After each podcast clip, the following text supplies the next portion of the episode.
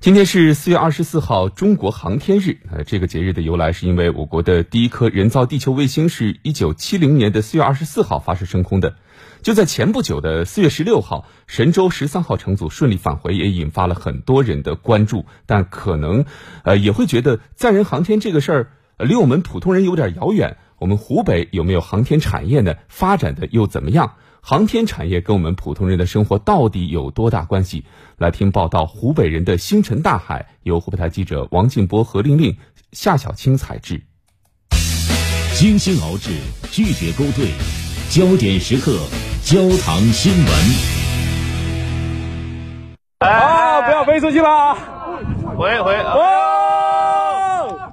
四月十六号。武汉六中航空实验班的学生们正在上航模课，听说神舟十三号顺利返航，大家格外高兴。这三名航天员对他们来说太亲切了。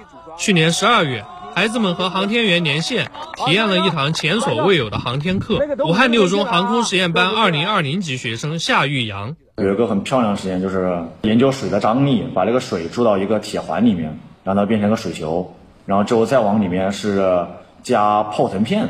然后之后它会变成一个特别漂亮一个球。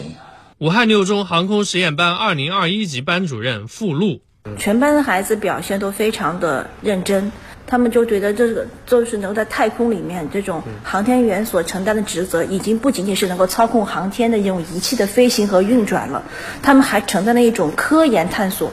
二零一一年，经空军批准，华中地区首个飞行员早期培养基地落户武汉六中。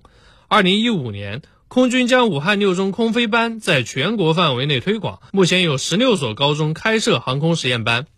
武汉六中航空实验班每年都会招收近四十名学生，从高中阶段就开始学习航空航天知识。来自随州的夏玉阳，中考时因成绩突出，被当地一所高中极力争取，但从小心怀航天梦的他，毅然选择了武汉六中。以前有很多梦想嘛，就是有一个，就其中就是当宇航员嘛。呃，想着宇航员就是从空军这边来的，还是想着来这边的话，就是可能以后的这个路的话，还要包括实现我自己理想的话，可能就是更贴合一些。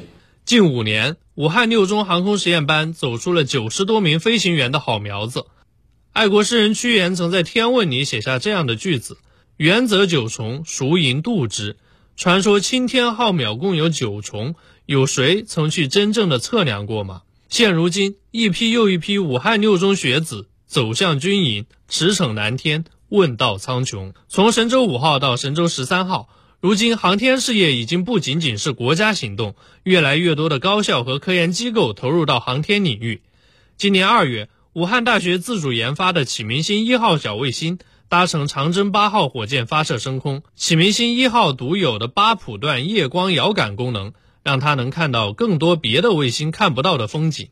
多普段的设计想法最初是由武汉大学硕士二年级学生李晶晶提出来的。很多文章里也说了，就是说，如果我们想在夜间得到一个很好的应用的话，希望这个普段最少是四个普段。但是现阶段国内最高的是三个普段的一个商业卫星，这个就不能满足我们的需求。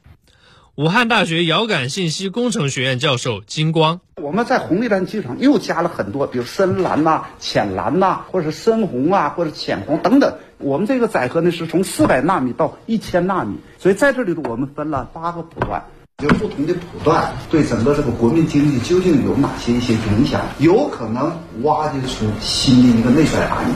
嫦娥之父欧阳自远曾经提到，航天科技已经有三千多类技术转化为民用产品。在武汉市新洲区国家产业基地卫星产业园，国内首条小卫星智能生产线已经投产将近一年。这里生产的小卫星将被应用到商业领域，直接影响我们的日常生活。航天科工空间工程发展有限公司副主任设计师马赫，实际上它就是在这个近地的一个轨道布置了一个路由器。嗯，就是你可以用手机连它的那个网，然后直接就可以访访问互联网。就是通俗一点讲，就是大概这么一个功能。就它把路由器发到天上去了，它不是说我在地上某一个地方有基站。很多人可能不知道，卫星制造虽然是高科技产业，但它的自动化和智能化程度并不算高，很多工序是要靠人工来完成的。由空间工程发展有限公司建设的这条生产线，通俗来说就是实现了小卫星的智能化流水线生产。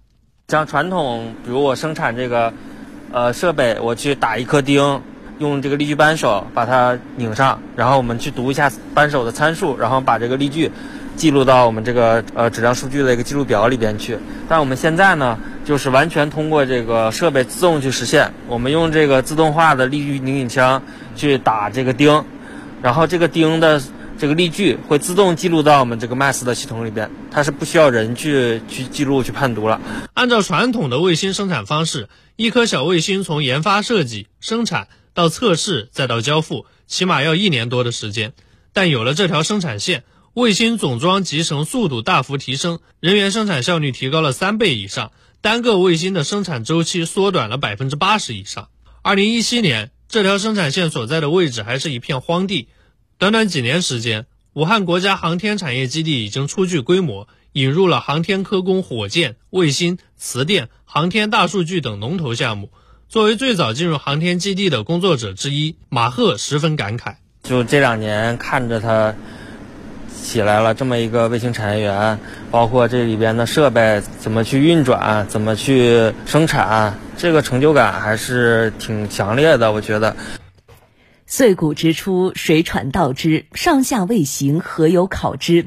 从屈原仰望星空写下《天问》开始算起，湖北人对于宇宙的思考和追问已经持续了两千多年。